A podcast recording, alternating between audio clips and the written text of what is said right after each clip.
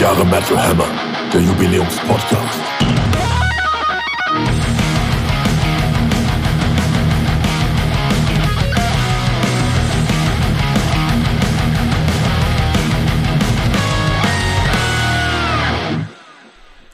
So nach dem starken Intro muss man ja gar nicht mehr viel zu sagen, warum wir diesen Podcast eigentlich machen. Ich sag's aber trotzdem. 40 Jahre Metal Hammer und wir feiern das hier mit einem Podcast, in dem in zwölf Episoden ein bisschen die Geschichte und die Tradition des Metal Hammer näher gebracht werden. Und warum machen wir das und wer sind wir? Wir sind die zwei Volontäre Tom und Simon. Das ist natürlich ein bisschen komisch, dass die zwei jüngsten internen Redaktionsmitglieder sich um das älteste Thema sozusagen kümmern. Aber ein bisschen kennen wir uns ja auch aus mit älterer Musik. Absolut. Also ich würde sagen, die Klassiker Iron Maiden, Judas Priest, Scorpions sind schon unsere Steckenpferde und eigentlich auch ironischerweise die Bands, die uns wahrscheinlich zum Metal gebracht haben. Wir sind mit den alten Sachen eingestiegen, deswegen ist es wahrscheinlich auch nicht ganz abwegig, dass ausgerechnet wir uns jetzt um die alten Ausgaben des Metal Hammer kümmern und die alten Tage nochmal neu aufleben lassen in diesem Podcast. Du sagst es schon, also es geht in diesem Podcast hauptsächlich darum, dass wir uns die alten Ausgaben nochmal genauer angucken, die ein bisschen auseinandernehmen und mit dem vergleichen, was man heutzutage so im Metal Hammer liest. Viele von den Bands kennt man ja natürlich auch, weil die auch regelmäßig immer noch auf dem Titel landen. Und passenderweise, die Bands, die du gerade zum Anfang genannt hast, sind eigentlich auch genau die Bands, um die es heute hier geht, die im ersten Heft des Metal Hammers, in der ersten Ausgabe besprochen worden sind. Das ist unfassbar, wenn du dir einmal das Cover anguckst. Also was du da, wie gut es den Leuten eigentlich ging in den 80ern. Da kam ja nur die Creme de la Creme raus. Also du hast ja Iron Maiden, Judas Priest, Scorpions, Cried Riot waren gerade am Durchstarten, Def Leppard, also wirklich top-notch. Und das waren so die goldenen Tage, glaube ich, was das Genre angeht. Deswegen bin ich ganz froh, dass wir heute darüber quatschen. Genau, also das ist echt die perfekte Ausgabe, um reinzustarten. Das ist ein Greatest Hits. Wie gesagt, die ist rausgekommen im Januar 1984 und auf dem Cover sieht man schon richtig stark Rob Halford beim Rock und Pop Live-Konzert in Dortmund. War damals natürlich super Ding. Also das Konzert war 83 und äh, Fernsehausstrahlung dann einige Wochen später im Februar 84.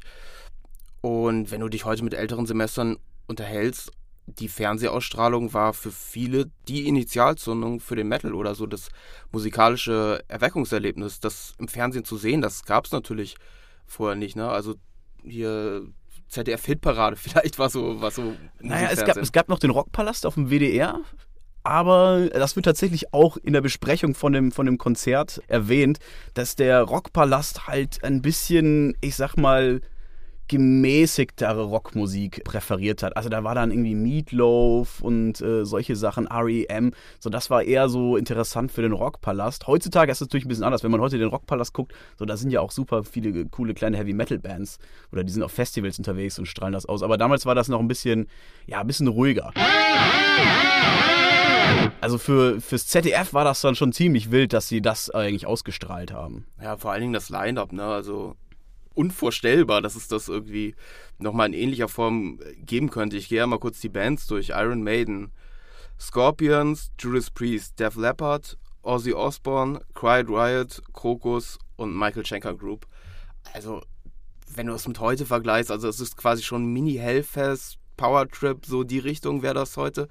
Aber das ist ja wirklich das Beste vom Besten eigentlich dabei. Genau, du hast ja vorhin schon Initialzündung gesagt und das passt ja eigentlich auch super, weil äh, das Festival ist ja auch die Initialzündung für eine Metal Hammer. Ähm, das wird nachher noch ein bisschen mehr vertieft im Interview mit Charlie Rinne, was unser Kollege Matthias Weckmann geführt hat, was wir im Anschluss dann abspielen werden.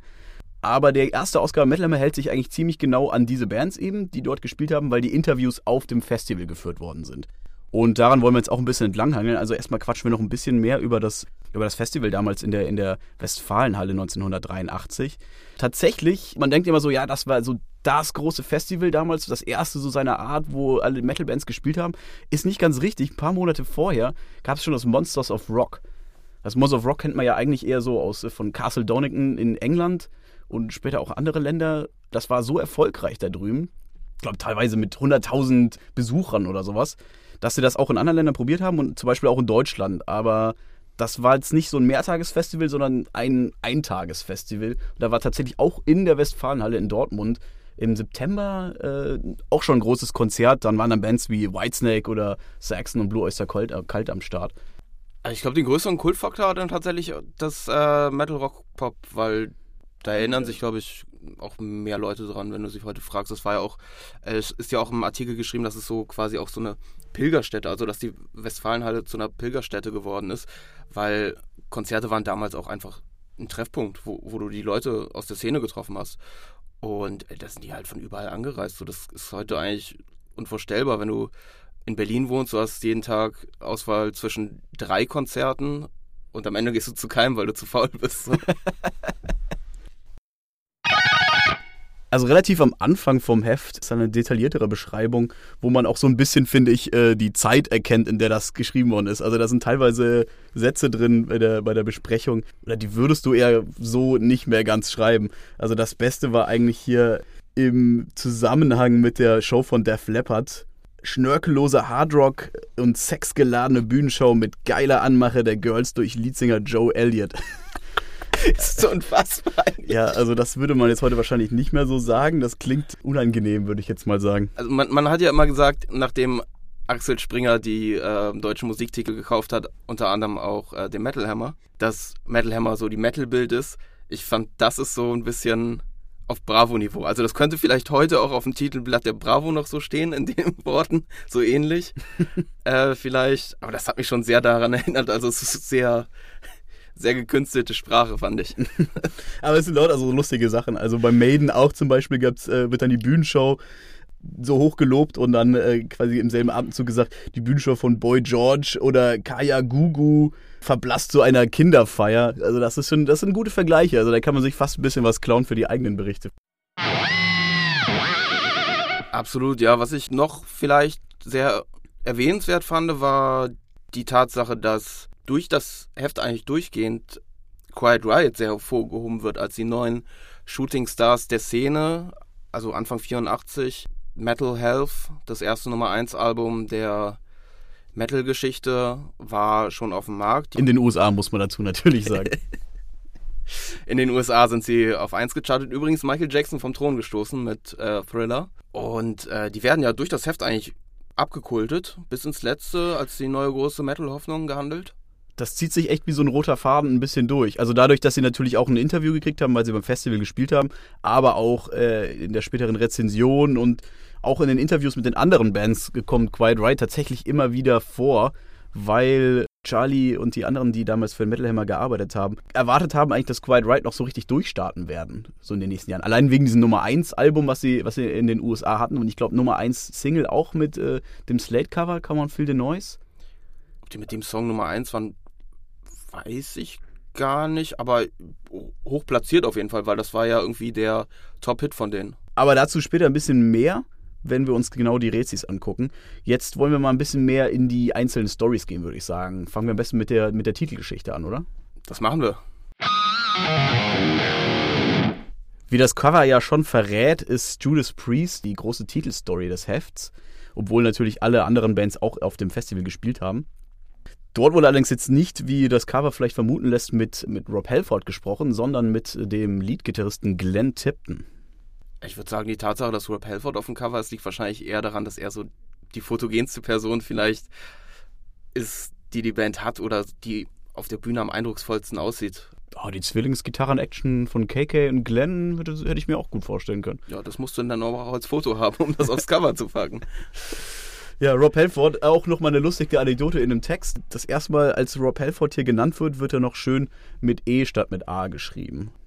Ja, also im Endeffekt war es wahrscheinlich auch keine schlechte Wahl, sich für Judas Priest als Coverstory zu entscheiden, weil 84, Defenders of the Faith, war schon der Peak in den 80ern, den die Band hatte. Also das war top-notch, äh, Judas Priest 80er Sound, aus, ausentwickelt. So. Also das war, glaube ich, ähm, der Punkt, wo, wo sie am krassesten durchgestartet sind mit dem Sound, den sie auf den vorherigen Alben sukzessive etabliert hatten. Danach ging es ja auch für die Band in eine ganz andere Richtung mit Turbo zum Beispiel, wo es dann Synthes gab auf dem Album äh, das ist schon, glaube ich, so von den klassischen Alben eins der kultigsten, würde ich jetzt aus meiner Warte heraus sagen. Also für mich ganz persönlich ist es auch das absolut liebste Judas Priest Album. Defenders of the Faith ist für mich ein absolutes Meisterwerk. The Sentinel, also was für ein Wahnsinnssong. Lustig, dass du das sagst, weil in einem Interview mit Glenn Tipton sagt er ja eigentlich mehr oder weniger genau dasselbe, sodass das der Sound ist, auf den sie sich über die Jahre so ein bisschen hingearbeitet haben. Und das auch im, im Titel des Albums ein bisschen wiedergespielt wird, dass äh, sie quasi die Defenders of the Faith sind, sodass sie quasi diesen Metal-Sound haben und ihn verteidigen. Es ist eigentlich ganz witzig, ne? Also, wenn du, wenn du überlegst, die haben sich danach in eine ganz andere Richtung entwickelt, dass sie sich das jetzt mit dem Album nochmal so auf die Fahnen schreiben. Vielleicht hat sie auch gekitzelt, nochmal was anderes zu machen danach, weil sie wussten, das ist jetzt so. Aber wir schweifen noch ein bisschen ab. Äh, nochmal zu der Defenders of the Faith-Sache. Also, was ich auch ganz geil fand, äh, dass Glenn im Interview auch sagt, ähm, Heavy Metal ist sowas wie eine Religion, ein Bekenntnis für, das eine Bekenntnis für Fans darstellt. Finde ich einfach irgendwie schön, so in Bezug auf den Titel sowas nochmal zu sagen. Aber es stimmt halt auch einfach, das ist Heavy Metal auf den Punkt gebracht. Also, jeder Metal-Fan, den du fragst, der wird dir erzählen, das ist mehr als Musik. Dazu gehört ein gewisser Lebensstil, dazu gehört eine gewisse Einstellung. Also, besser kann man es eigentlich nicht sagen. Ähm, später im Verlauf des Interviews wird Glenn auch noch mal ein bisschen zum äh, aktuellen Aufwärtstrend des Heavy Metals befragt. Das ist natürlich auch ganz spannend, weil 84, 83, das war, wie Saxon sagen, when the dam began to burst. um in der Sprache des New British Heavy Metal zu bleiben.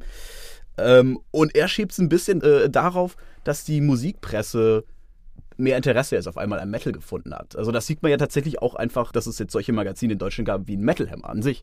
Dass es so nur Magazine für Metal gibt, das ist ja auch erst wirklich so in den 80ern entstanden, zumindest professionelle Metal-Magazine. Ja, absolut. Also Rock, Hard, Metal Hammer, die sind ja relativ zeitgleich entstanden.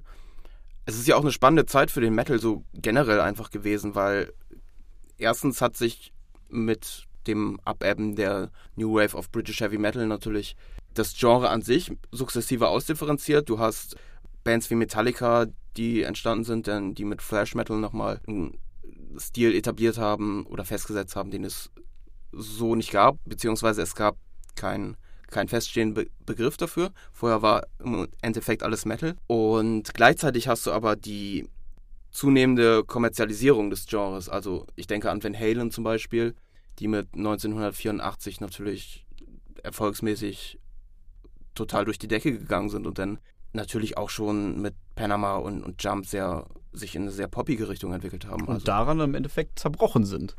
Zumindest in der Besetzung, die sie aktuell hatten mit David Lee Roth. Aber spannende Zeiten, in denen wir uns bewegen. Ja, ich würde sagen, wir wandern weiter zum nächsten großen 80er-Klassiker, die auf dem Festival gespielt haben. Und zwar Iron Maiden. Stell dir mal vor, wir hätten das heute. Wir wüssten gar nicht, wen wir aufs Cover packen sollten. Was ich eigentlich am lustigsten fand beim Interview mit äh, Bruce Dickinson von Maiden, ist, also er wird gefragt, wie er die Konzerte fand. Also Maiden haben ja wie die meisten anderen auch an beiden Tagen gespielt. Und er sagt am Anfang erstmal, die Show war zum Kotzen, nichts hat geklappt, also nichts hat, hat so funktioniert, wie wir es uns vorgestellt haben. Das würde einfach äh, so ein Vollprofi wie Bruce heutzutage nicht mehr sagen im Interview. Also wenn Metal Hammer den jetzt heute fragen würde, wie war das Konzert gestern in Berlin, würde er ganz bestimmt nicht sagen, ja, das war voll zum Kotzen.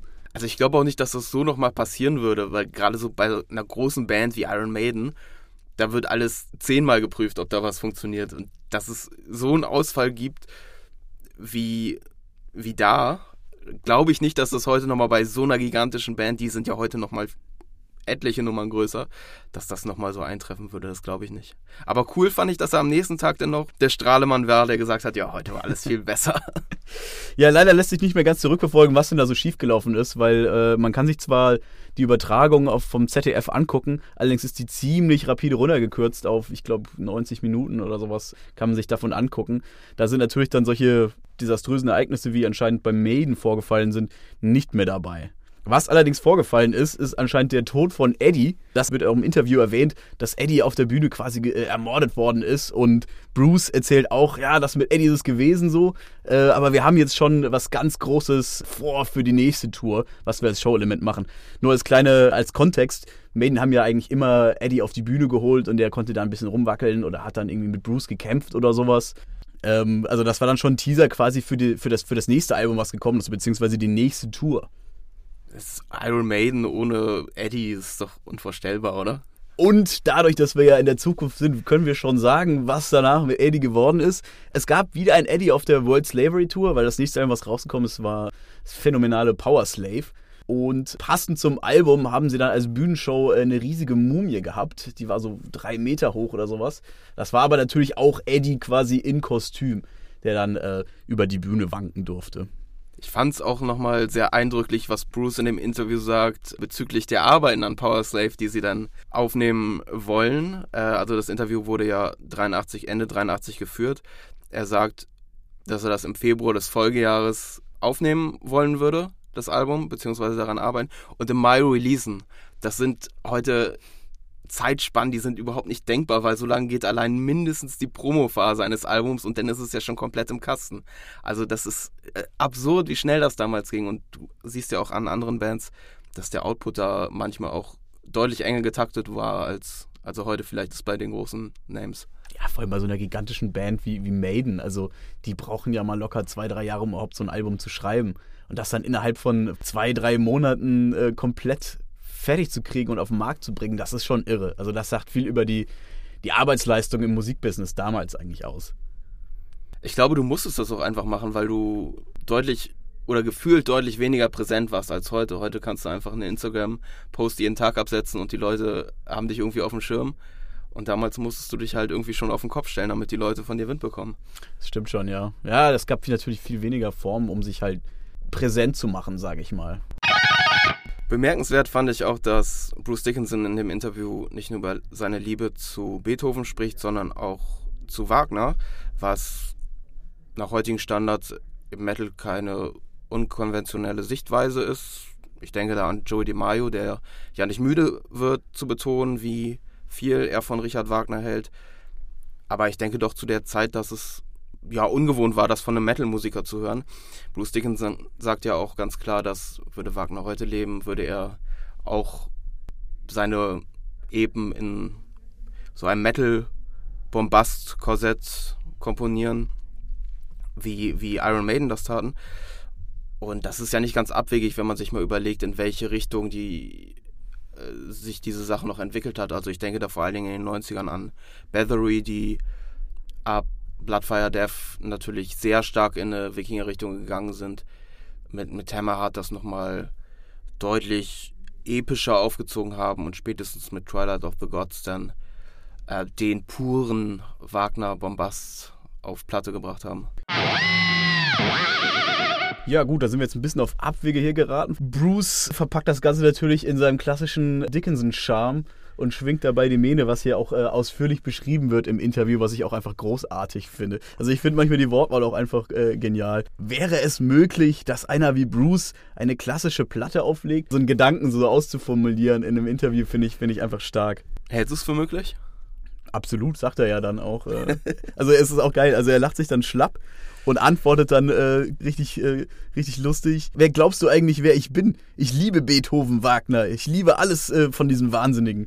Abseits der klassischen Interviews gibt es im ersten Metal Hammer auch einige interessante Rubriken, die wir jetzt mal beleuchten wollen. Unter anderem ein Heavy Metal Special aus London von dem Autoren Hammer Willy. Wer sich hinter dem Pseudonym verbirgt, das offenbart dieser Text leider nicht, aber wir bekommen einiges mit, was in der britischen Metal-Szene sich so zueignet. Und da gibt es einige Highlights, würde ich sagen. Genau, ähm, also im Grunde ist das eigentlich nichts anderes wie die News-Seite, die wir auch heute noch im Metal Hammer haben. Weil, also ich meine, die meisten News zu der damaligen Zeit, Anfang der 80er, sind natürlich England, London entsprungen. Und äh, als erstes natürlich ein ziemlich historisches Ereignis ist der Wechsel von John Sykes, der vorher äh, bei Finn Lizzy gespielt hat. Äh, das Thunder and Lightning Album, glaube ich, hat er mit ihnen aufgenommen. Ja absolut genial, ähm, zu Whitesnake gewechselt ist. Und das war wahrscheinlich einer der wichtigsten Schritte für Whitesnake aus meiner Sicht, weil er Whitesnake diesen amerikanischen Sound beigebracht hat. Weil durch John Sykes, also mit dem 1987er Album dann, haben sie es in Amerika ja auch komplett geschafft. Sind an die Spitze der Charts mit Here I Go Again, das waren ja Riesensongs. Und das basiert hauptsächlich auf dem Songwriting von John Sykes. Also das ist natürlich ein historischer Moment. Also wenn du dir mal überlegst, was für eine Entwicklung Whitesnake danach hingelegt haben, ist das ja Volles Wahnsinn. Wort, also das ist, glaube ich, schon so die, die Initialzündung dafür gewesen, dass die Band eine ganz große wird. Ein Heft voller Initialzündungen. Auch ein witziger Moment äh, in der Bandgeschichte ist von Motorhead. Die waren nämlich damals ohne, äh, ohne Gitarristen tatsächlich und rufen quasi über das Heft auf, äh, dass man Bewerbungen sozusagen ans Management schicken kann, um sich als Gitarrist zu bewerben. Es ist heute eigentlich unvorstellbar, ne? Also wie groß die auch geworden sind danach. Das wäre, glaube ich, unvorstellbar, dass im deutschen Metal immer einen Aufruf dafür gibt. Bewerbt euch als Gitarrist bei, bei Motorhead. Also, das kann ich mir gar nicht vorstellen. Ich würde gerne mal ausprobieren, was passiert, wenn du heute ein äh, Tape an die Adresse schickst. An Gary Bray. Also auch was ich super lustig fand, ist, dass äh, Def Leppard und Krokus, die waren anscheinend auf Tour miteinander. Und da haben sich dann die Manager, also Peter Mensch und Butch Stone, wohl ziemlich in die Haare gekriegt und sind in der Schlägerei geendet dank Metal Hammer haben sie sich dann wieder zusammengesetzt und Frieden geschlossen, was fantastisch hier mit einem Bild dokumentiert wird, wie sie beide Hände schüttelnd in die Kamera grinsen, in irgendeinem Pub, wie es aussieht. Wäre mal interessant zu wissen, ob wir das mit zukünftigen Heften auch nochmal geschafft haben, Leute wieder zusammenzubringen, die sich zerstritten haben. Wir werden es vielleicht in den nächsten Episoden herausfinden. Vielleicht finden wir auch raus, wer der, wer der Hammerwilli ist. Ist ja auch lustig. Also es werden hier super viele Pseudonyme verwendet in dem Heft die nicht wirklich erläutert werden. Also am Anfang im, im Vorwort ist von äh, Arthur, dem Feuerhammer, die Rede. Der hat das Vorwort verfasst. Da sind wir uns auch nicht so ganz sicher, wer zum Geier das ist. Und äh, lauter so Kleinigkeiten. Also das ist schon ganz lustig. Vielleicht finden wir es noch raus. Aber erstmal finden wir raus, welche LPs rausgekommen sind. Ja, und da würde ich sagen, 84, ich glaube, genialer kannst du es nicht treffen vom Output her. Judas Priest, Defender of the Faith, wir haben es schon erwähnt. Ein gottgleiches Heavy Metal Album. Da sind nur Hits drauf, wirklich ein Album voller Hymnen. Judas Priest in absoluter Topform. Und äh, das wird auch vom Heft so anerkannt, dass das, glaube ich, das Album der Stunde ist. Jedenfalls habe ich es so wahrgenommen. Ja, das, äh, die Rezension fängt auch fantastisch an, finde ich. Besser kann man es ja gar nicht beschreiben. Helm auf, Gang rein und ab geht die Post. Vollgas, verzerrte Gitarren, laut. Was natürlich auch einen großen Beitrag gibt, ist Van Halen 1984, hast du ja schon gesagt. Auch hier wird schon tatsächlich erkannt, so dass sie so in Richtung Kommerzialität ein bisschen mehr schielen mit den Synthesizern. Natürlich kommt auch äh, teutonischer Metal nicht zu kurz und es ist eine tolle Rezension von to the Wall von Accept, wo ich auch würde sagen würde, das ist das wichtigste Werk der Band. Absolut, ja, also also Balls to the Wall ist die Hymne der Band schlechthin. Übrigens auch in diesem Heft vertreten mit einem sehr genialen Interview, das die Überschrift trägt: Hoden an die Wand. Äh, das ist, also das ist wirklich das Ding von Accept. So, wenn du jemandem ein Accept-Album in die Hand drückst, dann ist es auf jeden Fall das. War auch tatsächlich eins meiner ersten Metal-Alben, muss ich sagen. Eine der ersten CDs, die ich äh, gekauft habe, war Balls to the Wall und seitdem auch immer tot gehört. Was man hier in den Rezis aber auch kriegt, außer natürlich äh, tolle Rezensionen von, von Alben, die man halt äh, hoch und runter kennt, es sind dann so kleine, so Kleinigkeiten, so Kleinode von Bands, die man eigentlich nicht kennt. Zum Beispiel Kathi Sarg, die aus äh, Bonn kommen und von Dieter Dirks oder zumindest in den Studios von Dieter Dirks produziert worden sind. Die haben allerdings einen äh, eher so 70er-Jahres-Sound, finde ich. Also wir haben uns das natürlich dann nochmal angehört, weil wir haben noch nie von den Dingern gehört, äh, von Kathi Sarg. War für mich auch komplett neu. Sind auch mehr oder weniger untergegangen. Ich habe es dann mal recherchiert. Also die hatten danach noch ein, zwei Releases und nochmal eine Reunion in den 90ern, aber so groß durchgestartet oder durch die Decke gegangen sind sie nie. Wie du schon sagst, also es klingt sehr 70er-lastig. Ein bisschen wie Trance. Kennst du Trance, diese, ja. auch diese deutsche Band? Vom Riffing und von den, von den, vom ja, Gesang her fand ich das sehr ähnlich. Es hat schon vielleicht bilde ich mir das auch nur ein, aber es hat so, so eine kleine Note, was Power Metal dann später nochmal ausmacht. Deswegen finde ich auch, der Titel der EP passt sehr gut. Ro äh, Hard Rock Power. Ähm. ja, ist natürlich super kreativ. aber ich meine, der Titel sagt im Prinzip, was du, was du bekommst. Ja, das ist schon Phase, ja. Ja, natürlich hat auch ein, was auch einen kleinen, aber sehr prägnanten Text bekommen hat, ist Kill 'Em All von Metallica.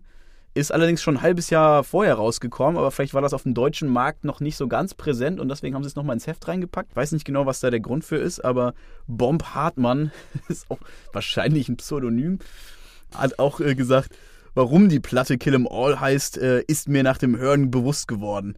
Denn wer diese Scheibe durchlebt, verdient den deutschen IG Metallorden. Das ist ein, ein Satz, der ist auch, der spricht Bände für, für, für die frühen Metal Hammer Ausgaben, weil dieser IG Metall Joke, den ziehen die wirklich gnadenlos durch. Aber kann man nach wie vor so stehen lassen. Also ich würde sagen, daran ist nichts zu rütteln. Das ist richtig, die verdienen diesen Orden definitiv, aber vielleicht äh, weniger IG Metall Jokes. Absolut, ja. Äh, was natürlich eine große Nummer war, wir haben es schon erwähnt, Cried Riot mit Metal Health. Auch eine Review in dem, in dem Heft.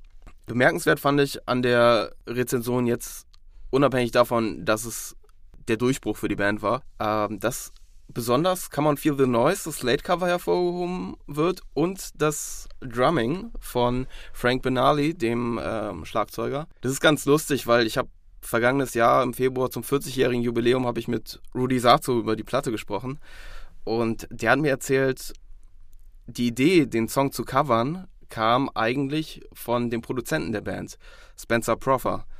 Und die Band war überhaupt nicht begeistert von der Idee und hat gesagt, okay, wenn wir das jetzt machen müssen, dann zeigen wir ihm, dass wir da gar keinen Bock drauf haben und spielen das mal ganz dilettantisch. Und deswegen hat Frank da einen ganz einfachen Schlagzeugbeat ähm, hingepackt und der Produzent war es aber so genial, dass er die Band mehr oder weniger davon überzeugt hat, dass es eine gute Nummer wird. Und äh, wie man, glaube ich, 40 Jahre später sagen kann, war es keine ganz falsche Entscheidung, den Song dann doch noch mit aufs Album zu nehmen. Also schon einfach witzig, wenn man sich die Rezension durchliest und einfach bemerkt, wie die Band so als das nächste große Ding gehandelt wird, die jetzt auch in Europa komplett durchstarren. Und sie es leider einfach jetzt rückblickend nicht so ganz geschafft haben. So, das war da echt der Höhepunkt der Band, finde ich. Damals äh, mit, mit Metal Health, was ja auch ein absolutes Meisterwerk ist. Aber danach ist nicht mehr viel passiert. Total untergegangen. Condition Critical ist ja durchgefallen bei den Kritikern. Und danach war so ein müdes Aufbegehren noch, Auflösung. Ja, also aufgelöst haben sich, glaube ich, erst 92. Davor kamen nochmal zwei Alben. Verwirrenderweise noch ein zweites, selbstbetiteltes Album. Das hilft jetzt auch nicht unbedingt im Marketing, würde ich jetzt mal sagen. Aber man hätte ihnen mehr gegönnt auf jeden Fall. Ich würde mich auf jeden Fall freuen, wenn sie doch nochmal nach Europa kommen würden für eine Tour, weil es ist so eine Band, die ich schon ganz gerne mal live mitnehmen ja, würde. ist natürlich jetzt schwierig. Ohne Kevin, Kevin Dubrow ist Die haben ja einen Sänger. in den 2000ern gestorben. Und jetzt haben sie zwar einen neuen Sänger, aber es reicht natürlich nicht an die glorreichen 80er-Jahre-Tage ran. Ich glaube, das steht nicht zur Debatte. Apropos glorreiche 80er-Jahre-Tage. Ein weiteres Beispiel, wie geil es damals einfach war musikalisch, sind die Charts. Und zwar hat der Metal Hammer damals noch quasi seine eigenen Charts zusammengebastelt. Und zwar wurden da 20 ausgewählte Plattenläden gefragt, welche Metal-Scheiben werden eigentlich so am meisten bei euch gekauft. Und dadurch wurde dann eine Top 40 zusammengestellt. Das klingt für mich nach einem Haufen Arbeit, aber da sieht man, hat man einen schönen Querschnitt, finde ich, von dem, was metalmäßig so in Deutschland angesagt war. Wenig Überraschung, würde ich sagen. Oder Ja, einige gibt es natürlich, aber Except Hoden an die Wand auf 1. Stark. Typisch Deutschland, also das wäre wahrscheinlich jetzt nicht in den USA auf Platz 1 gelandet. Ozzy Osbourne, Bark at the Moon, was ja auch kurz äh, davor rausgekommen ist, auf Platz 2, auch ein super starkes Album. Das erste mit Jake E. Lee, weil Randy Rhodes äh, nach Die of a Madman leider verstorben ist. Ähm, sehr hoch platziert auch Metallica, Kill 'Em All. Also, das ist, glaube ich, ein Album, was eine sehr hohe Halbwertszeit hatte zu der Zeit. Aber auch so ein bisschen Sachen, die im späteren Verlauf ein bisschen verschwunden sind von der Metal-Welt, finde ich. Also Witchfind zum Beispiel, das ist eher so ein Liebhaberding mittlerweile. So, die siehst du vielleicht mal auf dem Keep It True. Oder so Sachen wie Jack Panzer, Oz, Tank. Also das sind alles so Sachen, die waren damals echt populär und ist heute eher so, ja, muss ich schon ein bisschen mehr mit der Materie befassen, um da wirklich alle Alben zu kennen. Oder Heavy Load ist, glaube ich, auch dabei. Oder Chateau, so eine französische Band. Was ich noch cool finde, dass äh, YT drin sind. Also eigentlich Mean Streak, ja, das war Mean ein super Streak, Album. super Album. Eigentlich nicht wirklich metallisch, schon eher hardrockiger. Ist eher Hardrock, war aber auch sehr erfolgreich in Amerika. Also zu der Zeit, Anfang, der, Anfang Mitte 80er, war so die Zeit für YT, bevor sie sich dann auch mit inneren Streitereien so ein bisschen zerlegt haben. Aber das ist auch mein Lieblingsalbum von denen, muss ich sagen. Also verdient auf jeden Fall in der Liste. Was natürlich auch noch gesammelt sind auf der Chartliste, sind die britischen Charts und die werden dann unterteilt in die Single Heavy Metal Charts und die LP Heavy Metal Charts. Wobei man hier sagen muss, es ist nicht äh, beschrieben, wie die erhoben worden sind. Also wir können jetzt nur über das reden, was hier aufgelistet ist. Also meine Vermutung ist die, dass sie quasi die normalen britischen Charts genommen haben und einfach nur die Metal-Alben rausgeschrieben haben und dadurch die Liste erstellt haben. Das wäre jetzt für mich der einfachste Weg. Aber sie hatten damals, glaube ich, auch relativ gute Connections nach England. Vielleicht haben sie da auch dieselbe Erhebung gemacht, äh, die sie in Deutschland gemacht haben. Hier, die ist nicht so viel anders tatsächlich als die deutsche Liste. Quite Right ist äh, erstaunlich hoch. Witzigerweise kommt direkt danach, also auf der Singleliste, My Oh My von Slade, die ja das Original zu Come on Full the Noise gemacht haben, der eine Station drüber steht als Coverversion von Quite Right. Wenn die das gesehen haben, die Jungs von Slade, haben sich bestimmt auch total geärgert. Noddy Holder.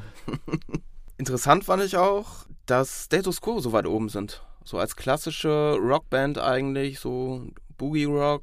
Ist, glaub, hätte ich jetzt eher erwartet, dass der geneigte Metal-Fan das als, ja, noch nicht Rentnermusik zu der Zeit, aber. aber man sieht schon, also das ist jetzt auf der, auf der LP-Charts, äh, das ist ja einfach äh, zu der Zeit eine, eine Albumband gewesen. Ich glaube, es ist halt so ein Kultding so. Als Brite hat man da, glaube ich, auch noch eine engere Beziehung zu der Band, als man jetzt vielleicht Stimmt, in Deutschland ja. hat. Aber ZZ Top lief auch irgendwie richtig gut in England, das war mir gar nicht bewusst. Ich dachte, also ich wusste, klar sind die äh, international berühmt gewesen. Ich hätte gedacht, dass die in Amerika noch besser funktioniert haben als äh, in der UK. Ja, Eliminator war ja das Ding, also deswegen wundert mich das nicht so sehr, aber doch schon für britische Verhältnisse sehr weit oben mit Platz 9. Auch sehr schön Starfleet Project von Brian May und Friends. Tolles Album äh, mit Van Halen tatsächlich noch äh, als Gastbeitrag auch an der Gitarre. Ist ein schönes Album, ähm, was man auf jeden Fall mal hören sollte und jetzt nicht mehr so ganz präsent ist. Übrigens, ich sehe hier gerade äh, Play Dirty von Girl School, ist auch in den britischen oder englischen Charts vertreten mit Play Dirty auf Platz 15 und da hat ja Noddy Holder nochmal seine Finger am Spiel gehabt, weil der hat das produziert. Kannst dir heute eigentlich gar nicht mehr vorstellen, dass Slade nochmal so gehäuft in so einer Liste auftaucht. So, aber damit sind wir eigentlich schon fast am Ende vom Heft. Wir haben es. Ähm, fast. Fast, oh, okay. Das Wichtigste hast du natürlich noch vergessen, weil wir mit Schreibfehlern eingestiegen sind, gehen wir jetzt auch mit einem raus.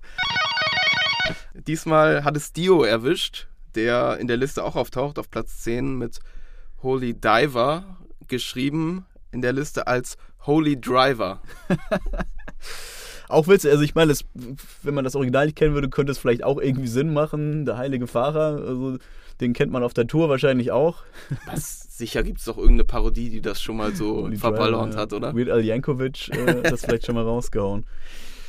Jedenfalls ähm, wollen wir jetzt dem Verfasser der, dieser legendären Schreibfehler auch noch ein bisschen Raum geben, denn unser Kollege Matthias Weckmann hat sich ausführlich mit ihm über die frühen Tage des Metal Hammers und natürlich der Entstehung von exakt dieser Ausgabe unterhalten. Da geht es natürlich auch ein bisschen ums äh, Dortmund Rock-Pop-Konzert und was davor und danach passiert ist. Mit dem Holy Driver Charlie Rinne himself. Ja, hallo im Metal Hammer Podcast. Ich freue mich ganz besonders, den ersten Metal Hammer Chefredakteur Charlie Rinne bei uns begrüßen zu dürfen. Hallo Charlie. Ja, schönen guten Abend und danke für das Interview. Ja, das ist eine ganz besondere Ehre für uns. Wir legen auch entsprechend gleich los. Äh, Charlie, du hattest du dir 1984 vorstellen können, dass der Metal Hammer einmal 40-jähriges Jubiläum feiern würde? Äh, ich denke, das hat sich von damaligen äh, Machern und Redakteuren und Verlagsleitern niemand vorstellen können. Ich darf vielleicht noch so ganz kurz eine Sache erwähnen an diesem heutigen Interviewtag. Wir haben ja heute den äh, 18. Dezember, ein, denke ich, auch historischer Tag für die Geschichte des Heavy Rocks. Denn heute ist der Riffmaster Keith Richards 80 Jahre alt geworden. Da nehmen wir doch erstmal ein Glas und prosten zu. Gerne. Auf Satisfaction und viele alte Kultsongs der Rolling Stones. So, äh, Urväter. So, absolut. Prost und weiterhin auf die nächsten 80 Jahre äh, alles Gute. Gerne, ja. Äh, in welchem Alter hast du denn selber die Leidenschaft für Hardrock und Heavy Metal entdeckt? Ja, ich versuche jetzt mal mein Alter zu definieren. Ich bin also in den frühen 50er Jahren, genau gesagt 1952, auf einem kleinen Dorf geboren worden. Äh, da war musikalisch nichts, also null. Das einzige äh, Highlight im Jahr war, wenn ein Spielmannzug bei so einem Schützenfest Marschmusik spielte. Ich würde mal sagen, das war so die erste Berührung mit Musik für mich als junger Kiddie. Dann fällt ein weiteres Erlebnis, als äh, die Shadows mit Apache, einem Gitarreninstrumental-Song 1960 in den Charts landeten, habe ich damals sehr geil gefunden, den Song auch immer noch so in Erinnerung. Und dann gab es ein weiteres Schlüsselerlebnis für mich, äh, als ich zum Geburtstag 1965 haben mir meine Schulfreunde und Freundinnen die Single Yesterday von den Beatles geschenkt. Ich fand das damals grauenhaft und habe die sofort am nächsten Tag im Plattenladen des Dorfes bei so einem Elektroladen in Satisfaction von den Rolling Stones umgetauscht. Für mich im Grunde genommen die erste Heavy Rock Scheibe mit diesem sensationellen Riff von dem eben erwähnten Keith Richards. Da schließt sich der Kreis. Sehr gut. Absolut.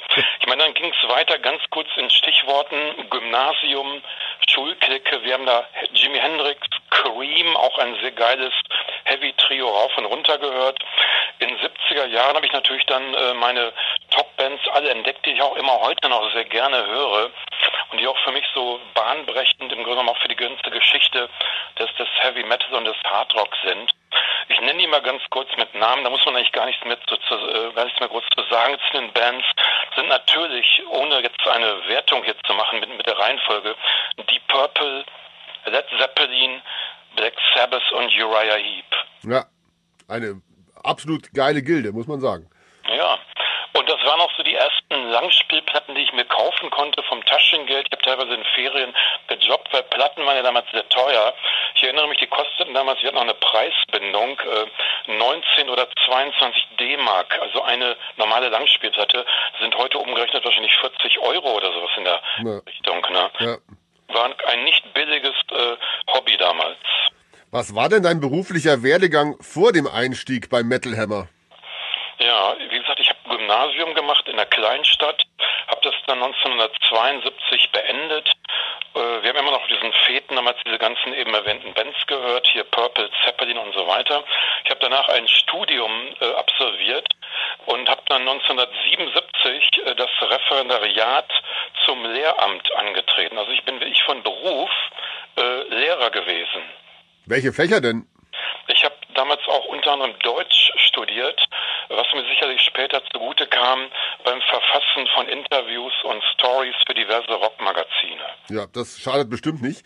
Ähm, wie bist du denn dann zu dem Job als Metal Hammer Chefredakteur gekommen? Äh, könnte man sicherlich jetzt äh, eine halbe Stunde zu erzählen. Ich will es, denke ich, auch für die Hörer und Hörerinnen kurz machen. Ähm, während meiner Schulzeit gab es so einige Schlüsselerlebnisse. Wie gesagt, ich war von 1977 bis 1984 im Schuldienst in einer Hauptschule überwiegend im nördlichen Ruhrgebiet. Und äh, bei den bei den jungen Schülern, die waren ja alle so 14, 15, 16 Jahre, die ich unterrichtet habe, da gab es eine sehr große Anzahl von Heavy Rock Fans, was man auch an dem Outfit natürlich erkennen konnte. Die hatten damals in der Schule Kutten mit den ganzen Bands da drauf, die damals voll angesagt waren, von Status Quo über ACDs, bis hin zu Kiss und Motorhead. Und ähm, ich erzähle mal gerne so die Stories. Äh, in den Pausen habe ich mich äh, teilweise als Lehrer lieber auf dem Schulhof rumgetrieben, als im Lehrerzimmer. Habe da mit den äh, Schülern über die neuesten Alben von Iron Maiden, äh, Judas Priest etc. diskutiert. Und das waren tolle Erlebnisse, tolle Geschichten. Wir sind sogar, weil ich auch Verbindungslehrer der Schülervertretung war, haben wir teilweise Busse gemietet. Hab, ich habe dann immer so, so ein Plakat da in der, im, im, im Schaukasten der Schule aufgehängt, hier nach dem Motto, wer will mit zu Kiss oder Scorpions? Da sind wir dann mit einer Gruppe von 40, 50 Kiddies hingefahren, meistens in die Grugehalle Essen und haben da sehr viele Bands live gesehen, in den frühen 80er Jahren. Sehr cool. Ich meine, hat mir natürlich, um das offen zu sagen, nicht nur ähm, Freunde eingebracht in der Schule. Freunde natürlich bei den Schülern, ist klar, die mitgefahren sind, aber leider im Kollegium auch äh, den einen oder anderen Neider oder auch jemand, der das total äh, halt dann halt nicht gut fand. Ich meine, das fing schon damit an, dass man halt eine Verbindung gezogen hat, wenn, wenn Schüler auf, auf ihren Kutten äh, die Logos von KISS oder ACDC getragen haben, dass das mit irgendwelcher äh, deutschen äh, NS-Vergangenheit assoziiert worden. Ah ja, okay, verstehe. Natürlich totaler Bullshit war, auch damals schon. Ne? Ja, ja, absolut. Und wie ist dann das, der Kontakt zum Metal Hammer gekommen? Ähm, ich will es auch hier kurz machen. Ähm, ich hatte während, äh, man muss zurückblickend sagen, während der ganzen Lehrerzeit äh, Äh, es gab damals äh, leere Arbeitslosigkeit am Anfang, äh, weil ähm, praktisch zu viele Lehrer auf dem Markt, und ich jetzt mal ganz kurz sagen. Und ich habe in der, in der meisten Zeit von diesen Jahren 77 bis 84 äh, meistens so eine halbe oder eine zwei Stelle gehabt, habe also noch neben dem Job viel Freizeit gehabt und habe dann gedacht, hey, ich könnte doch diese Zeit äh, nutzen und äh, für verschiedene Rockmagazine und auch City-Magazine, die es damals in jeder großen Stadt gab, äh, Interviews, Plattenkritiken und Stories anbieten. Habe ich auch dann gemacht, wurde sofort auch äh, auf positive Resonanz, äh, ist das praktisch gestoßen. Von da an war ich erstmal so in diesen Jahren, so 1980, äh, 83 äh, drin in dieser, äh, sag ich mal jetzt so, journalistischen Musikschreiberszene. Ah, verstehe. Ähm, da ist es, das neue Super Heavy Ultra Hardcore Tollschock Abräum Poster Metal Magazin. So beginnt das erste Editorial in der Metal Hammer Geschichte, unterschrieben von Achtung, Arthur der Feuerhammer. Äh, ich muss mal, nach, nach wie viel Bieren ähm, seid ihr denn bitte auf dieses Pseudonym gekommen? Äh, ich denke, eine, Frage ist auch in, in, der Rückschau nach, nach 40 Jahren äh, kaum noch zu beantworten. Ich weiß es wirklich nicht mehr, keine Ahnung. Ich meine, das wird ja so ein bisschen reißerisch sein natürlich halt, ne? Und, ähm, und in, in, in, dem Versuch halt die, die Szene anzusprechen. Ich muss vielleicht noch ein ganz wichtiges Jahr hier erwähnen. Äh, so Ende 83, also Ende 1983 hat sich ja so abgezeichnet, dass ähm, Heavy Metal äh, also auch in Deutschland äh, praktisch voll abgeht. Und äh, es gab ja dieses legendäre Festival ZDF Rock Pop in Konzert, was ja. im Dezember in der Dortmunder Westfalenhalle über die Bühne ging, mit damals äh, 1983 den Top-Bands der Szene. Ich versuche die mal zusammenzukriegen. Die haben ja alle da live gespielt an zwei Tagen. Es war ein Wochenende äh, wie gesagt, live in Dortmund und das war auch so die mit einer der Initialzündungen, was zur Gründung sicherlich in der Rückschau des Magazins Metal immer beigetragen hat. Also ich versuche mal auf die Reihe zu kriegen. Das waren Iron Maiden, Judas Priest, Scorpions, Def Leppard, Michael Schenker Group, Ozzy Osbourne, Krokus und Quiet Riot. Müssten jetzt acht Bands in der Rückschau gewesen sein. Das Witzige ist, die könnten heute noch so ein Mega-Festival-Headline. Ja, in der Tat, auf jeden Fall. Das zeigt ja auch, dass diese Musik still alive ist und nicht von Faszination verloren hat, denke ich. Ne? Jetzt hast du erwähnt, dass du ähm, für Stadtmagazine geschrieben hast. Warst du dann überrascht, dass du gleich als Chefredakteur eines neuen Magazins angefragt wurdest? Ähm, das kam ja nicht sofort am Anfang. Unter diesen ganzen Magazinen, für die ich geschrieben habe, gab es auch ein Magazin, das wurde in Lüdenscheid herausgegeben. Das hieß Musikszene. Das hat sich so ein bisschen so verstanden als Konkurrenz äh, zum damaligen Nummer 1 Blatt Musikexpress. Das gibt es ja auch heute noch. Ja.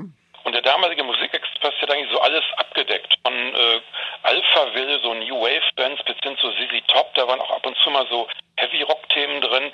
Und auch die Musikszene hat hin und wieder auch über so Heavy Metal Bands wie Kiss oder Whitesnake berichtet, über die ich auch, für die ich auch da so die Texte geschrieben habe. Und man konnte schon erkennen, dass ähm, diese Ausgaben irgendwie sich vielleicht auch ein bisschen mehr verkauft haben als normale Ausgaben, wo irgendwelche normalen Pop-Themen auf dem Titel waren. Also man, äh, es war irgendwie äh, so klar, dass 1983 was in der Luft lag. Es kam noch hinzu, äh, dass ähm, viele neue Bands so in die Szene reintraten. Wenn man sich mal so die Alben anguckt, die in diesen Jahren so entstanden sind, so 82, 83, sind ja sehr viele Bands mit so Debüts an den Start gegangen. Ich erinnere nur an Metallica, das erste Album Kill 'Em All oder Mötley Crue, Shout at the Devil war eines der Durchbruchalben der Band, gleich hier Venom, Tank, äh, Slayer, Quiet Riot und so weiter und so weiter. Mhm. Dazu gab es ja noch parallel äh, abseits des großen Mainstreams viele ganz neue Label, die auch diese Musik äh, praktisch rausgebracht haben. Ob das hier Music for Nations aus England war oder Metal Blade aus Amerika. Und äh, das waren halt, denke ich, auch bahnbrechende äh, Platten für die Szene damals. Ne? Ja, absolut. Ähm, Rob Halford ziert das erste Cover des Metal Hammer, der Metal Hammer Geschichte von 1984. Mhm. Äh, warum habt ihr euch denn damals für Judas Priest und beispielsweise nicht für Iron Maiden entschieden, die ja auch in der ersten Ausgabe enthalten sind? Ja, ich meine, die erste Ausgabe war ja ohnehin, kann man sagen, so eine Art Best-of äh, ZDF Rock Pop. Da waren ja alle Bands drin mit Stories, Interviews und, und, und, und Fotos und Postern.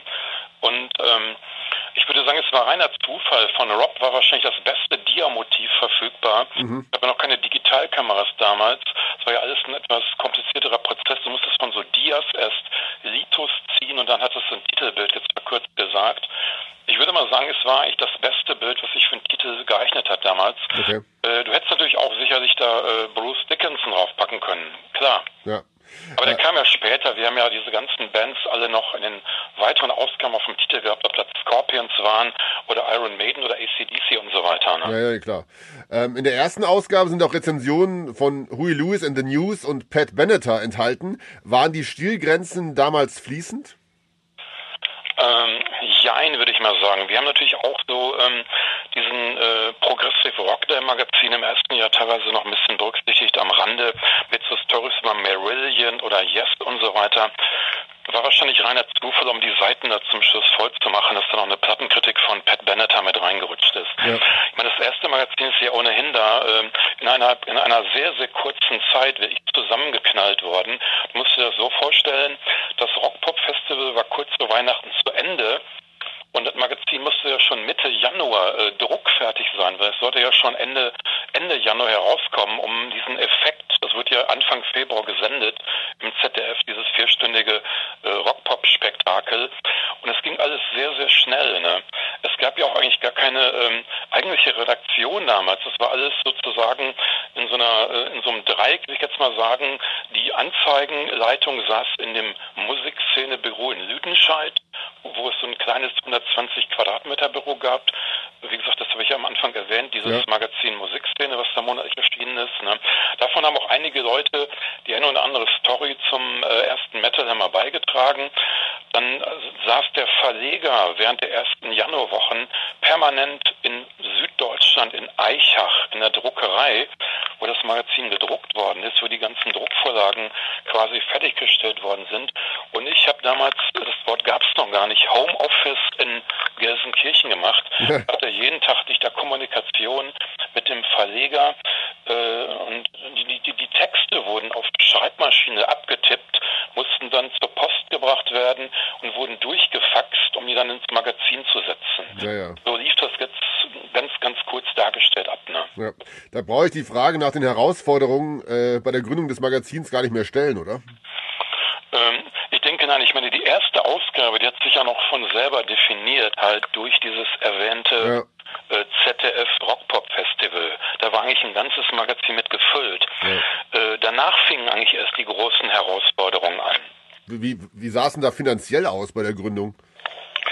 War mit Sicherheit auch ein äh, großes Problem. Man muss sich das ja so vorstellen, äh, wenn man das mit der heutigen Zeit vergleicht. Die, die Druckkosten, die waren eigentlich das einzige Phänomen damals. Du musstest ja auch äh, als kleiner, junger Verlag äh, immer so mehrere, mindestens zweieinhalb bis drei Ausgaben vorfinanzieren, ja. bevor die ersten Vertriebserlöse praktisch aufs Konto kamen. Ne? Ja.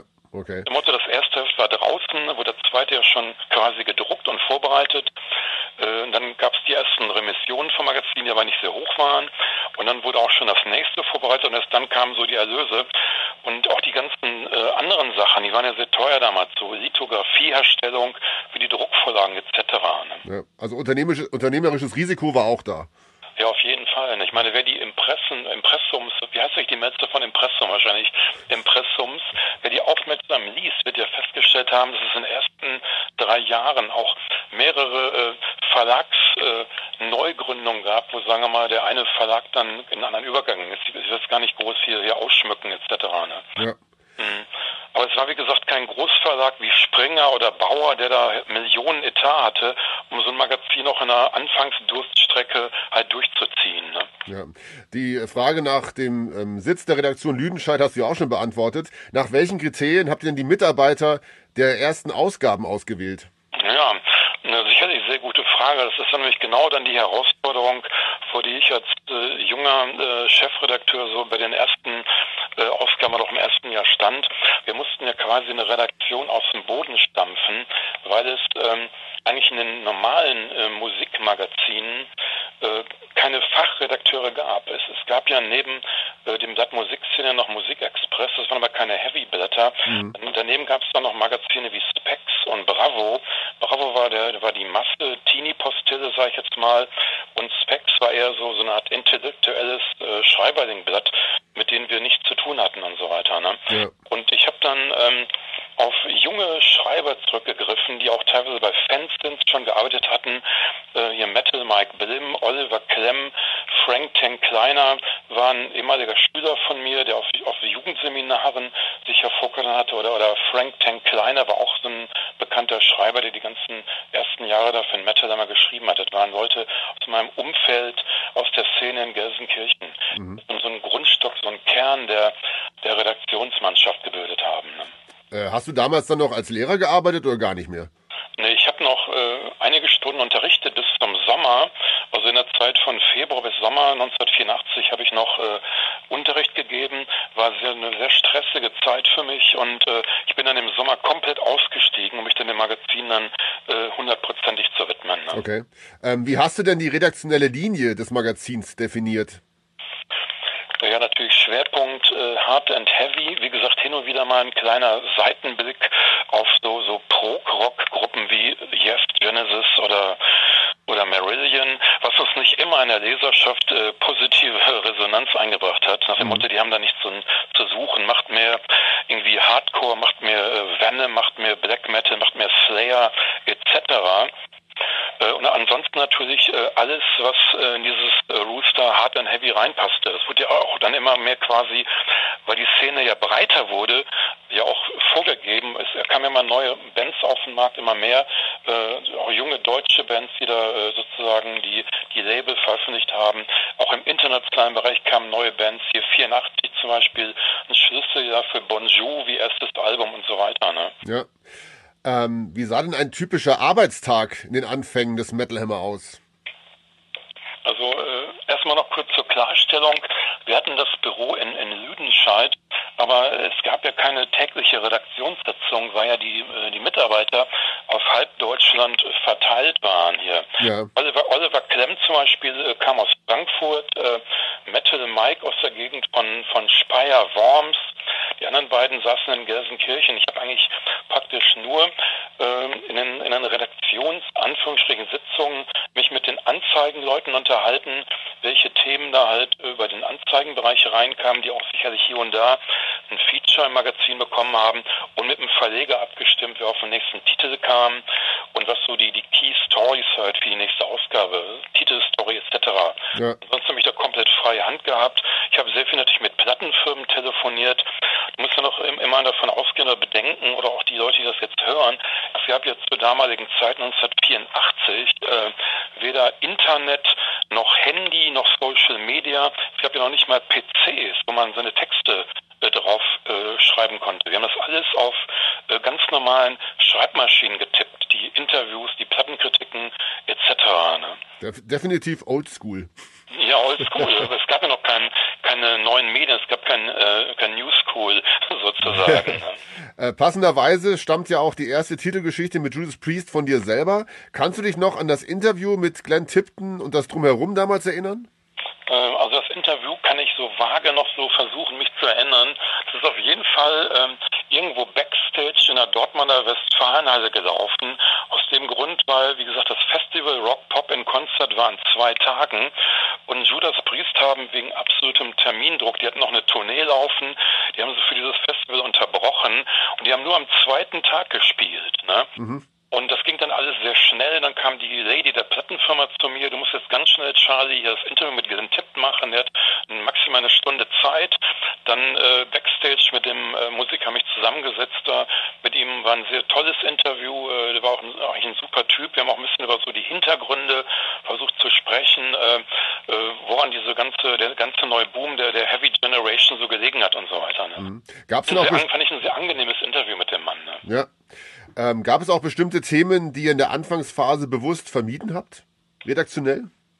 Äh, da würde ich eigentlich sagen, nein, erstmal so. Da fällt mir nichts ein. Ne? Mhm. Okay. Im Gegenteil, wir mussten auch versuchen, das war immer noch am Anfang zu bremsen, weil die ersten Ausgaben, die hatten ja in Anführungszeichen nur so 72, 80 Seiten. Erst im zweiten Jahr wurde es dann auf über 100 Seiten äh, hochgefahren, das Magazin, was natürlich auch mit der Wahnsinnssteigerung der Druck- und Verkaufsauflage zu tun hatte. Ne? Ja. Äh, nach welchen Kriterien wurde denn das Design und das Layout des Magazins entwickelt? Also wir hatten hatten für das äh, Magazin zwei äh, Freelancer-Grafiker, die saßen in Dortmund und da wurden praktisch dann die, die äh, Layout-Seiten gemacht. Die haben natürlich sich da stark eingebracht und haben versucht, da äh, ein adäquates, sage ich jetzt mal in der Rückschau, äh, Szene-Layout äh, hinzukriegen. Ne? Mhm. Auch zum Teil mit äh, hier und da abenteuerlichen Hintergründen. Ein Tigermuster erinnere ich mich dran und so weiter. Ne? Ja. Eine gute alte Zeit. Ja klar. Es ähm, gab ja noch kein InDesign, es gab kein, kein Adobe, Photoshop etc. Also musste alles noch mit, mit wenig Pinzette und, und so Satzfahnen aufgeklebt werden. Ja, schaut total authentisch also, ja, aus, also total authentisch. Ähm, wie wichtig war denn die Kooperation mit kreativen Köpfen und Korrespondenten in England zu diesem Zeitpunkt? Ähm, auch in den ersten Monaten des Jahres schon zwei England-Aufenthalte gemacht, habe mich da äh, mit Leuten in, in, London getroffen. Wir hatten auf jeden Fall einen Mitarbeiter, der hat äh, diese, diese Kolumne Heavy London News regelmäßig geschrieben. Das war der Kollege Wilfried Riemsberger. Der hat uns da auch England auch die eine oder andere Insider-Story geliefert. Dann war es weiterhin wichtig, sich mit englischen äh, Fotoagenturen äh, zu unterhalten, die natürlich aus erster Hand von den ganzen Top-Bands, die oft auch ihre, ihre Tournee in England gestartet haben, ja. auch in Amerika gestartet haben, äh, erstklassiges Fotomaterial auch für die Poster zu liefern. Darunter auch zum Beispiel ein ganz junger, damals äh, vielleicht 25-jähriger Fotograf, der auch heute noch, denke ich, jedem Heavy-Metal-Fan ein Begriff sein müsste, Ross Helfin. Okay. Heute denke ich für die ganzen großen Bands wie Iron Maiden und Metallica äh, der Haus- und Hoffotograf. Ne? Genau so ist es, ja. Ähm, du hast ja schon angesprochen, dass die Auflagenzahl dann rapide gestiegen ist. Ja. Ähm, was waren denn aus deiner Sicht die Schlüsselelemente für den direkten Erfolg des Magazins? Äh, vielleicht noch ganz kurz, ich habe mir die Zahlen mal rausgeschrieben. Also das Magazin Nummer 1 startete mit 60.000 Druckauflage.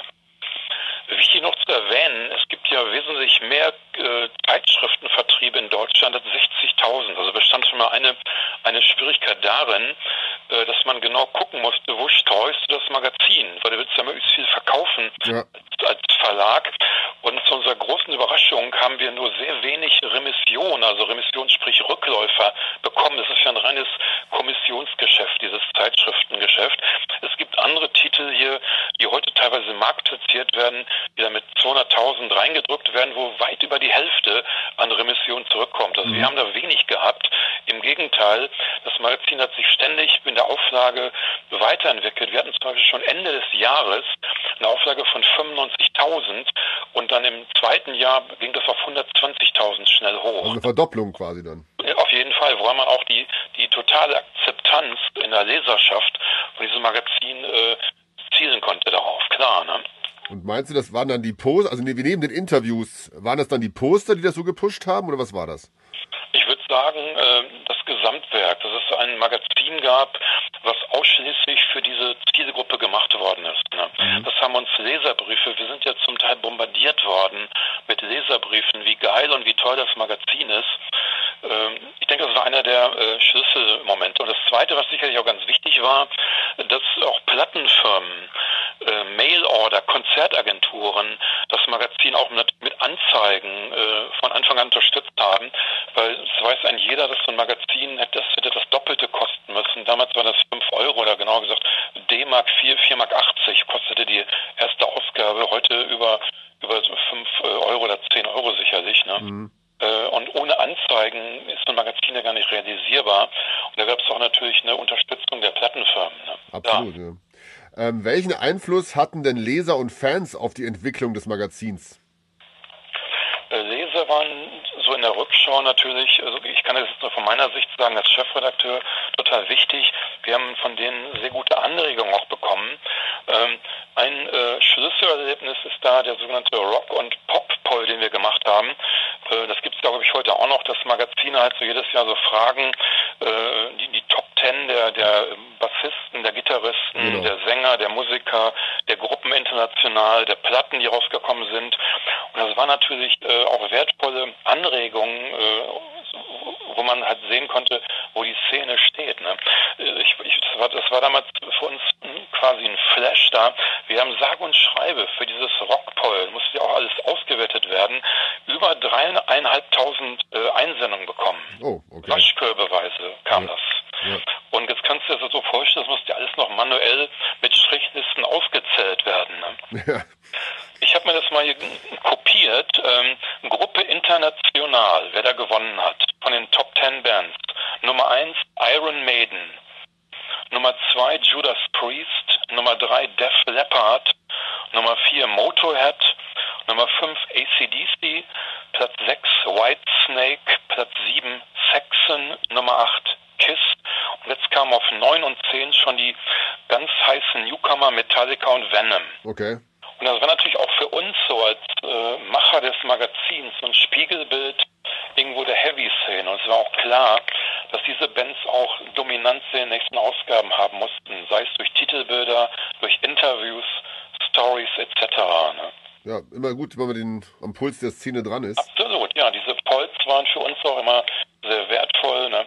Oder auch äh, interessant dann, wenn man zum Beispiel sieht, was so die Newcomer-Hoffnungen fürs Jahr dann waren, für 84, da war Slayer zum Beispiel ganz oben. Und die Band ist ja auch dann äh, in dem gleichen Jahr noch voll durchgestartet, also 1985 ihren ersten europäischen Auftritt, wie wir wissen. Ne? Ja. Ähm, neben dem Schreiben hast du noch eine andere Leidenschaft, die Fotografie. Ähm, wie bist du denn auf die Idee gekommen, unter dem Pseudonym Paul A. Roy zu fotografieren? Äh, der Name kam, äh, stammt noch aus meiner Zeit als Lehrer, wo ich für die damalige Schülerzeitung verantwortlich war. Und ich fand diesen Namen jetzt irgendwann, keine Ahnung, nach drei Bier, ich fand ihn cool, natürlich abgeleitet von Polaroid-Filmen. Ja, okay. Habe ich dann Paul A. Reut mit Y rausgemacht. Und Ja. äh, nun zu der äh, Metal Hammer, äh, zu, dem, zu dem Link dahin. Ähm, Plattenfirmen haben äh, schon damals, äh, natürlich, das weißt du auch als Redakteur, Reisen und Flüge ins Ausland gezahlt, um da irgendwelche Debüts äh, vorzustellen, Alben vorzustellen oder auch Live-Konzerte. Ähm, und ich kann mich erinnern, äh, Anfang 1984 äh, äh, hatte die Plattenfirma EMI zum Whitesnake-Konzert äh, als Vorgruppe Great White nach England einen Journalisten eingeladen. Und da ich damals nicht fotografiert habe, ähm, habe ich parallel noch mit Roadrunner Music for Nations gesprochen, weil ich hatte herausgefunden, äh, dass äh, einen Tag später äh, Manowar in, äh, in Bournemouth spielen. Und habe ich praktisch dann das zweite Ticket dadurch, dadurch bekommen, habe dann meine Kamera mitgenommen, habe dann bei Whitesnake hier fotografiert und auch bei, bei Manowar. Das war quasi mein Einstieg in, in das äh, Fotogeschäft. Und hab von da, von da habe ich dann auch so mehrere äh, Poster äh, gemacht in den nächsten Jahren, Titelstories auch mit eigenen Fotos und so weiter. Fand ich cool, da im Fotograben zu stehen und teilweise damals noch ganze Shows hier abzufotografieren. Ist ja heute gar nicht mehr möglich, sowas. Ja, ja, stimmt. Ähm, welche Erfahrungen als Chefredakteur haben dich denn am meisten geprägt? Ähm, könnte ich wahrscheinlich jetzt hier eine halbe Stunde darüber reden. Ich fand es natürlich äh, mega, äh, dass ich ähm, Bands live treffen konnte. Wenn ich zum Beispiel noch an Deep Purple denke. Als Schüler 1982, äh, Entschuldigung, 1972 gehört Made in Japan war so eines der besten Live-Alben aller Zeiten, die auf dem Plattenteller rotierten. Und dann triffst du zwölf Jahre später John Lord in Hannover zum zweistündigen Interview. Das war natürlich für mich Wahnsinnserlebnisse. Ja, absolut. Oder, oder überhaupt äh, so die Gelegenheit, äh, mit Bands wie Dio oder Motley Crue im Tourbus mitzufahren, die auf so einer halben Deutschland-Tournee zu begleiten. Ich habe in dieser Zeit wirklich tolle Musiker kennengelernt, äh, äh, die auch menschlich äh, super waren, mit denen man äh, halt mehrere Stunden seines Lebens verbracht hat und da wirklich schöne Interviews äh, fabrizieren konnte. Ne? Ja, die Erfahrungen sind unbezahlbar, das stimmt. Absolut. Möchte ich auch nicht missen, diese Erfahrungen. Ne? Äh, trotz allem, wieso hast du denn 1986 das Magazin verlassen? Ähm, ich würde das in der Rückschau, ich habe natürlich mich gefragt, wie soll ich diese Frage beantworten. Ich habe wirklich knapp drei Jahre äh, Vollgas am Limit gehabt, wirklich. Also es, waren, es waren Tage dabei in der Redaktion, äh, da bist du irgendwie am, äh, am Mittag äh, mit dem Auto die Autobahn von Lüdenscheid nach Frankfurt runtergefahren, ähm, hast da äh, dir eine Show von, von Dio oder, oder Scorpions oder Kiss äh, in, der, in der Stadtteil Offenbach oder in Frankfurt äh, reingezogen, bist dann hast da Fotos gemacht, bist noch nachts zurückgefahren, am anderen Tag dann die Dia-Filme entwickeln lassen, Texte geschrieben, Interview abgetippt und so weiter. ab in das Satzstudio, wo dann diese Texte auf äh, Satzfahnen gesetzt worden sind. Es war wirklich ein Leben am Limit. Ich habe also überhaupt keine Freizeit mehr gehabt. Ich habe eine Beziehung in der Zeit verloren sozusagen. Ähm, es war wirklich Fulltime, 100 Prozent, ja nicht, es war 120 Prozent Arbeiten am Anschlag. Ne? Mhm. Also Heavy Metal Burnout. Ja, es gab damals mit Sicherheit noch kein Burnout. Dieses Wort gab es nicht, aber du warst irgendwann völlig durch. Mhm. Deutsch, ne? Was hast du denn beruflich im Anschluss gemacht? Habe äh, danach dann auch Labelarbeit gemacht äh, zunächst. Äh, ich meine, so eine Band wie Blind Guardian äh, ist sicherlich mein Verdienst, die entdeckt zu haben. Mhm. Oder später der Band auch ein Major Deal bei Virgin oder auch einen, einen Japan-Vertrag für eine äh, Fernost-Tour zu ermöglichen. Äh, eine meiner Sachen, die ich in der Zeit gemacht habe. Ja. Ich habe dann später dann als Geschäftsführer in, in den 90er Jahren im, im Special Marketing äh, selber viele Sample herausgegeben, weil ich hatte so für mich erkannt, äh, so im Labelbereich, die Arbeit mit Musikern ist überhaupt nichts für mich. Äh, ich bin eher der Typ, der so Special Marketing lieber macht, also sprich Sampler, Koppelungsgeschäft, Vermarkt Vermarktungskonzepte auszuarbeiten etc. Ne? Mhm. Ähm, was machst du denn heute? Ja, ich habe vor äh, 20 Jahren äh, im Ruhrgebiet in, in Gelsenkirchen ist der Verlag beheimatet, einen Verlag gegründet, äh, der City- und Lifestyle-Magazine herausgibt. Da schließt sich auch vielleicht wieder der Kreis. Ich wollte gerade sagen. Zum äh, Metal Hammer. Äh, ich würde sagen, im Nachhinein, das war meine Basis, äh, wo ich unheimlich viel gelernt habe im Bereich, wie machst du Zeitschriften, was ist dabei wichtig, etc. Und diese Erfahrung, die kann ja einem keiner nehmen. Und die sind mir dann irgendwann natürlich zugute gekommen bei der Gründung des eigenen Verlages. Ne? Hast du in den Folgejahren ähm, die Entwicklung von Metal Hammer noch eng verfolgt? Ja, also auf jeden Fall. Das Magazin hat ja eine sehr wechselhafte Geschichte gehabt. Äh, äh, so, das fing an so Ende der 80er, wo auch äh, der Mitbewerberverlag von Musikexpress das Magazin aufgekauft hat, weil es da auch schwere finanzielle Turbulenzen im Verlag gab. Ähm, ist ganz interessant, weil der Musikexpress hat uns ja quasi 1985 aufgrund des großen Erfolges des Metal Hammer den Crash sozusagen, so hieß das Magazin aus München, ja. quasi äh, vor den Latz geknallt, um immer salopp zu sagen. Insofern eine bittere Ironie des Schicksals, dass einige Jahre später dieser Verlag den Metal Hammer aufgekauft hat. Mhm. Ähm, zum Schluss die Frage, in deinem ersten Tutorial steht auch, Vielfalt ist garantiert im Metal Hammer, denn die Heavy Metal Szene lebt. Würdest du das aus heutiger Sicht genau so unterschreiben? Ich würde das mit Sicherheit unterschreiben und vielleicht sogar noch einen Schritt weiter gehen. Ich denke, die Szene, die hat sich ja angefangen in diesen Jahren äh, 83, 84, 85 zu öffnen. Denk mal bitte daran, welche neuen Stilrichtungen es auf einmal gab. Es gab Thrash Metal, Speed Metal, Black Metal etc. Und die Szene ist ja dann auch noch durch diesen ganzen Grunge-Boom Anfang der 90er bedingt immer breiter geworden. Und äh, ich denke, das ist auch heute in den Magazinen sichtbar, wenn du so ein Metal immer aufschlägst von heute, da werden ja auch alle diese äh, Stile nach wie vor äh, repräsentiert. Ne? Insofern würde ich sagen, die, die, Vielfalt ist da und die Szene lebt auch weiterhin. Ne? Ich kann das noch so einem ganz anderen, noch banaleren Beispiel äh, festmachen. Ich habe noch vor fünf, sechs Jahren angefangen, ähm, meine Leidenschaft äh, noch zu einem Nebengeschäft auszubauen. Durch diese Magazine haben wir natürlich auch eine gute PR- und Marketingmöglichkeit im nördlichen Ruhrgebiet. Ich habe eine Konzertagentur gegründet, die ausschließlich Tribute-Band-Konzerte veranstaltet. Also praktisch Bands, äh, die diese ähm, Originale quasi eins zu eins ja nachspielen, äh, klingt vielleicht etwas äh, negativ, aber halt äh, auf die als Produktion auf die Bühne bringen. Wir haben schon Bands gemacht wie Queen, Zeppelin Bands, Genesis, Pink Floyd, Metallica haben wir demnächst, die Purple Mädels aus Italien. Ähm, ich freue mich zum Beispiel ganz besonders auf ein Konzert, was wir ähm, im Februar in Herten veranstalten werden, eine Uriah Heep Tribute Band. Und da kommt wieder der Link zu meiner Jugend, wo wir den 80-jährigen Paul Newton einfliegen lassen, Originalgründungsmitglied von Uriah Heep. Freue ich mich ganz besonders. Das ist aber sehr cool. Und zu den Konzerten, um das nur abschließend zu sagen, da kommen Eltern mit Kindern, die die Flamme des äh, Rock'n'Roll, wie ich so schon sage, an die junge Generation weitergeben. Ja, ohne die Kids geht gar nichts, das ist klar. Ohne Nachwuchs. Ja klar, insofern wird auch Heavy Metal mit Sicherheit nicht untergehen. Ne? Das ist doch ein hervorragendes Schlusswort, Charlie. Ich danke dir ganz herzlich für die tiefen und sehr interessanten Einblicke in die Anfangszeit des Metal Hammer. Wünsche dir alles Gute und äh, vielleicht sieht man sich ja auf einem Konzert mal. Ja, mit Sicherheit. Vielen Dank, Matthias, für das nette Interview. Danke, Charlie. Alles Gute. Tschüss, danke.